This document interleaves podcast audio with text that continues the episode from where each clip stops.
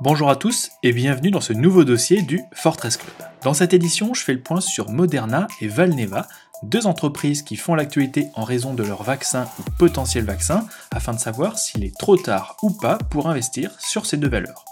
Ce dossier sera décomposé en deux parties, une première sur Moderna et plusieurs aspects qui touchent Moderna et Valneva, et une deuxième partie sur Valneva, le marché en général des vaccins et mon avis sur Moderna et Valneva. C'est parti alors Moderna en bref. Moderna, c'est une société de biotechnologie spécialisée dans la recherche et le développement de produits thérapeutiques et de vaccins destinés au traitement des maladies infectieuses, auto-immunes ou cardiovasculaires.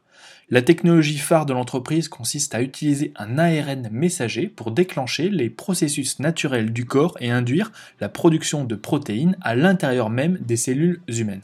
Cette approche pourrait potentiellement, si on la maîtrise, produire des protéines thérapeutiques in vivo pour traiter un large éventail de maladies dont certaines sont orphelines ou sans traitement efficace. C'est ici que réside l'immense potentiel de Moderna au-delà de son vaccin contre le Covid.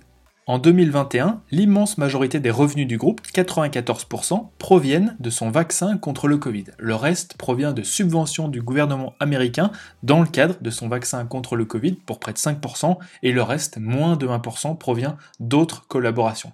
Sur le dernier trimestre, le T2 2021, euh, le groupe a réalisé 50% de son chiffre d'affaires aux US et 50% dans le reste du monde.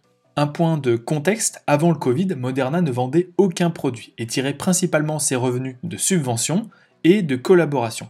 Sur son pipeline, alors au passage dans le monde des pharma biotech, le pipeline c'est tous les produits en cours de développement, ceux qui sont en train d'arriver, ceux qui sont dans le pipe. Et donc voici le pipeline euh, de Moderna, le groupe a un produit en phase commerciale, son vaccin euh, contre le Covid, et 30 produits en cours de développement tous les produits en phase de développement ne sont pas au même stade de développement et ils n'iront pas tous au terme, il y aura sûrement des échecs, c'est normal. La plupart des produits sont en phase préclinique ou en phase 1 et 2. Et un autre petit point culture, c'est que dans une phase préclinique, en gros, on fait des tests en laboratoire et généralement on trouve quelque chose qui marche, mais c'est dans des éprouvettes. Ensuite, vous avez la phase 1 qui permet d'évaluer l'efficacité mais surtout la sécurité, cette fois-ci sur des patients réels, généralement un petit groupe. Est-ce que c'est bien toléré et quels sont les effets secondaires? On teste aussi les différents dosages. Dans la phase 2, on cherche à connaître précisément la réponse immunitaire et on fait des tests à plus grande échelle. Et dans la phase 3, on revérifie tout, efficacité et tolérance sur un très grand nombre de patients sur une durée plus longue. Moderna, euh, dans son pipeline, a des projets très prometteurs, notamment contre le sida, la grippe, mais aussi un vaccin combinant la grippe et le Covid, et contre certains cancers. Vous avez le détail de tous les produits en développement euh, de Moderna dans l'article. Un autre point à avoir en tête, c'est qu'avec le Covid, les phases de développement précliniques 1, 2 et 3 ont été accélérées du fait de l'urgence de la crise. Cependant, en temps normal, le développement et l'approbation d'un vaccin ou d'un traitement met bien plus de temps en moyenne 7 à 10 ans. Et vous avez une petite infographie euh, de la Fédération, je crois, des industries du médicament qui explique assez bien ça dans l'article. Ce qu'il faut retenir, à mon avis, c'est que euh, le business de Moderna a de fortes chances de rester très centré sur le Covid pendant plusieurs années. Tout d'abord car le Covid ne va pas nous quitter tout de suite, j'en parle plus tard, et ensuite car le groupe n'a actuellement aucun produit qui pourrait sortir bientôt, en fin de phase 3. Ils sont tous au mieux en phase 2 sur la question de savoir si c'est une biotech ou une big pharma. Alors, d'une manière simpliste, les entreprises cotées en bourse qui développent ou commercialisent des vaccins ou des traitements sont souvent rangées dans deux catégories. Soit vous êtes une big pharma, en résumé une très grosse boîte avec beaucoup de médicaments en phase de commercialisation mais aussi en développement et qui gagne beaucoup d'argent, soit vous êtes une biotech, c'est-à-dire une petite boîte qui a généralement quelques produits en cours de développement et qui ne gagne pas beaucoup d'argent. Sur ce point, il y a une différence de taille hein, entre les US et l'Europe. Hein. les biotech américaines peuvent rapidement valoir des milliards, en Europe c'est souvent moins. Dans les faits, les entreprises biotechnologiques et pharmaceutiques produisent toutes les deux des médicaments, mais les médicaments fabriqués par les entreprises biotechnologiques sont dérivés d'organismes vivants, tandis que ceux fabriqués par les entreprises pharmaceutiques ont généralement une base chimique. Et pour vous donner euh, voilà, des exemples, hein, les plus grosses entreprises de biotechnologie aux US, c'est Johnson Johnson, Pfizer, Eli Lilly ou Thermo Fisher Scientific. Et cependant, en fait, Johnson Johnson, Pfizer ou Eli Lilly sont aussi très forts dans la chimie. Et donc, en réalité, il faut plus parler de start-up dans les biotechnologies ou autres et de big pharma. C'est souvent au passage des big pharma rachètent des start-up. Alors pour vous, Moderna, c'est une start-up ou une big pharma? Le cas de Moderna est un peu à part. L'entreprise a une trentaine de produits en développement et un seul produit en phase de commercialisation, son vaccin contre le Covid. Avec ce genre de portefeuille de produits, vous êtes souvent catégorisé en start-up, euh, voilà, biotech, ce genre de choses. Cependant, compte tenu du succès commercial de son vaccin contre le Covid, le groupe ne peut plus être considéré comme une simple start-up. Et pour moi, le groupe est une start-up de luxe. Pourquoi pas une big pharma? Euh, la capitalisation boursière de Moderna, elle est de 115 milliards d'euros. Sanofi, pour vous donner un ordre de grandeur, c'est 106 milliards d'euros. On est donc en droit de penser que Moderna fait désormais partie des grands de ce secteur. Cependant, Moderna ne vend qu'un seul produit, son vaccin contre le Covid. Et donc ses revenus sont dépendants presque à 100% de ce vaccin, et ils vont encore l'être à mon avis pendant plusieurs années. Moderna n'a donc pas encore la maturité qu'ont tous les géants de ce secteur, avec une multitude de produits à la fois en cours de commercialisation et en cours de développement.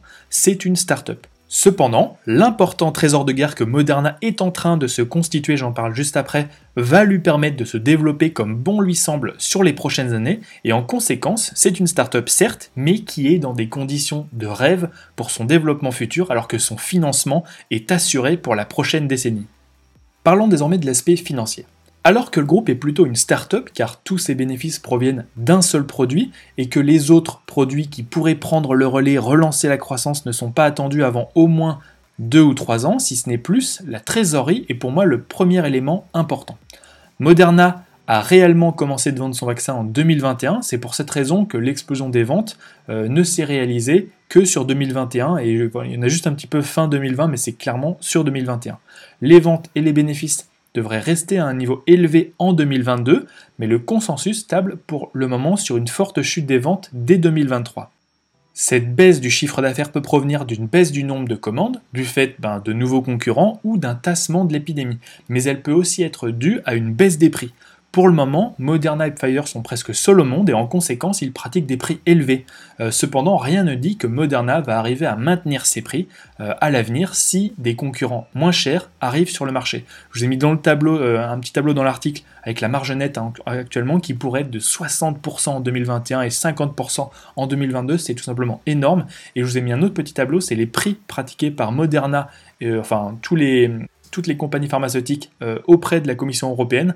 Moderna vend ses vaccins 18 dollars, euh, Pfizer 12 euros et euh, bah, Sanofi ça fait 7,50 euros, AstraZeneca 1,78 euros. Vous voyez qu'il y a des différences de prix énormes et Moderna est ouvertement celui qui vend ses vaccins le plus cher.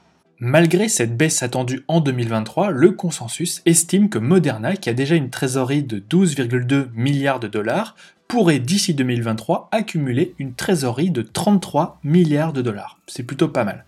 En conséquence, déjà qu'avec 12,2 milliards de dollars, Moderna avait de quoi voir venir. Avec plus de 30 milliards en banque, Moderna pourrait être la start-up la mieux financée du secteur.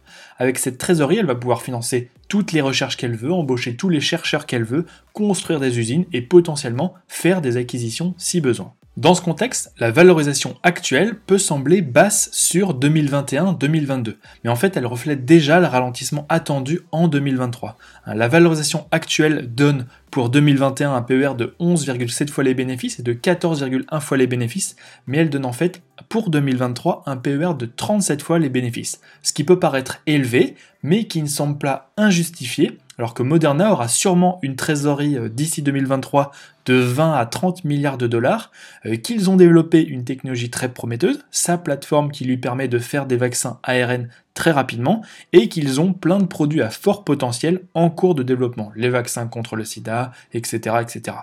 Ce qu'il faut donc retenir pour moi sur Moderna, c'est que c'est une startup qui a réussi un premier coup avec son vaccin contre le Covid.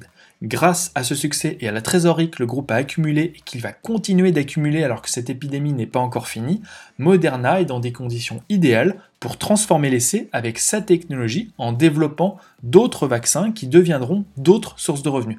Sa valorisation n'est peut-être pas une aubaine, mais elle n'est pas déconnante non plus. Elle reflète sa technologie novatrice, sa situation financière et son pipeline prometteur de produits en cours de développement. Voilà, c'est tout pour aujourd'hui. Dans la deuxième partie de ce dossier, je parlerai donc de Valneva, du secteur et du potentiel de Moderna et de Valneva. Rendez-vous demain 7h sur le site du Fortas Club. En attendant, je vous remercie pour tous vos likes et vos commentaires, ça m'encourage énormément. N'hésitez pas à partager l'article, il est en accès libre. Moi je vous dis à demain.